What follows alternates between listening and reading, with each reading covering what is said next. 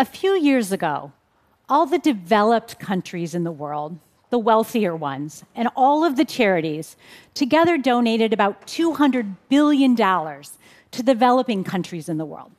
The ones that bear most of the burden, the heaviest burden of the world's biggest problems poverty, hunger, climate change, and inequality. That same year, businesses invested in those same countries $3.7 trillion. dollars. Now, I get to travel a lot in my work, and I'm privileged to see the amazing things that NGOs and some governments are doing with some of that $200 billion. Helping malnourished children or families that don't have access to clean water, children who wouldn't be educated otherwise. But it's not enough. Because the biggest problems in our world need trillions, not just billions. So, if we're going to make lasting and significant progress on the big challenges in our world, we need business, both the companies and the investors, to drive the solutions. So, let's talk about what business should do. And when I say that, you probably think that I'm going to talk about corporate philanthropy or corporate social responsibility. CSR is the norm today. And it's very useful. It provides a route for corporate generosity, and that generosity is important to many corporations' employees and customers. But you know what? It's just not big enough, or strong enough, or durable enough to drive solutions to the biggest problems in our world today because it's incremental cost. Even when business is booming, CSR just isn't designed to scale. And then, of course, in a downturn, it's one of the first programs to be cut. So, no, CSR, corporate social responsibility, isn't the answer, but TSI, total societal impact, is. TSI is the sum of all of the ways business can affect society by doing their real work, thinking about their supply chains, working on their product design and manufacturing processes, and their distribution. The real work of business, when done with innovation, can actually create core business benefits for the company, and it can solve the meaningful problems in our world today. So, what does TSI look like? Focusing on TSI means incorporating social and environmental considerations. And you know what? It's something that isn't completely new, it's been thought about for a while. But the hard part is that corporations almost exclusively still think about something called TSR, total shareholder returns. But TSI total societal impact needs to stand alongside TSR as an important and valid driver of corporate strategy and corporate decision making. And we've got the data to show you why and how. And some companies are already making this happen. They're beginning to make it happen. So let me tell you the story about Mars. Mars is the sixth largest private company in the United States. If you're like me, they make some important products, like coffee and chocolate. So, not surprisingly, one of their most important ingredients is cocoa. And some of their competitors are actually really worried about the sustainability and the availability of cocoa supplies but not Mars. They're confident in the stable supply of that crop for the long term. And why is that? It's because they partner with NGOs around the world that are working with small shareholder farmers. And those certification agencies, NGOs, are working to help farmers improve crop yields. They're making sure that they get a fair, premium, livable wage. And they're helping them address any human rights potential issues in supply chains, and they're helping minimize the effects on the environment, like deforestation. Mars is on a path to 100% certified cocoa. So, this is a good program for farming communities. It's a good program for the environment. And it's a good program for Mars, who has solved a significant risk in their supply chain. But now, let's get to the data, because it's actually really awesome. And let me explain exactly what the data points I'm going to talk about are. When analysts and financial people look at companies, they think about a lot of different statistics. I want to talk about two of the most important ones. I'm going to talk about the overall value of a company, its valuation, and I'm going to talk about its margin. Basically, the difference between all of its earnings and all of its costs. So, in our study, we looked at oil and gas companies. And the oil and gas companies that are performing most strongly on TSI, total societal impact, see a 19% premium on their valuation. 19%. When they do really well on things like minimizing the impact of their company on the environment and water, and when they do very strong occupational health and safety programs. And when they also add in strong employee training programs, they get a 3.4 percentage point premium on their margins. But what about other industries? Biopharmaceutical companies that are the strongest performers on TSI see a 12% premium on their valuation. And then, if they're best on expanded access to medicines, making medicines available for the people who need them, they see a 6.7 percentage point premium on their gross margins. For the retail banks that are strongest on TSI, they see a 3 percentage point premium on their valuation. And then for those that differentially provide financial inclusion, access to financial products for people who need it, they see a 0.5 percentage point premium in their net income margin. Now, these numbers for banks may not seem very big, but in highly competitive industries, even really small differences in margin matter a lot. Now, what about those consumer goods companies, the one who make those products we love like coffee and chocolate? Consumer goods companies that perform best on total societal impact see an 11% valuation premium.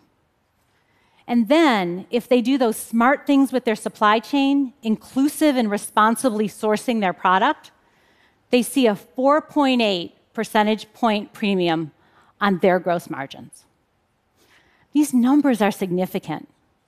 We've long known that things like fundamental financials, growth rates, and financial risks are key drivers of valuation. But this rigorous analysis shows that social and environmental factors, total societal impact measures, are also linked to valuations and margins. Wow. All else equal, we didn't confuse the analysis with anything. All else being equal, companies that perform strongly on social and environmental areas achieve higher margins and higher valuations. Now, I do understand that companies are under a lot of short term earnings pressures.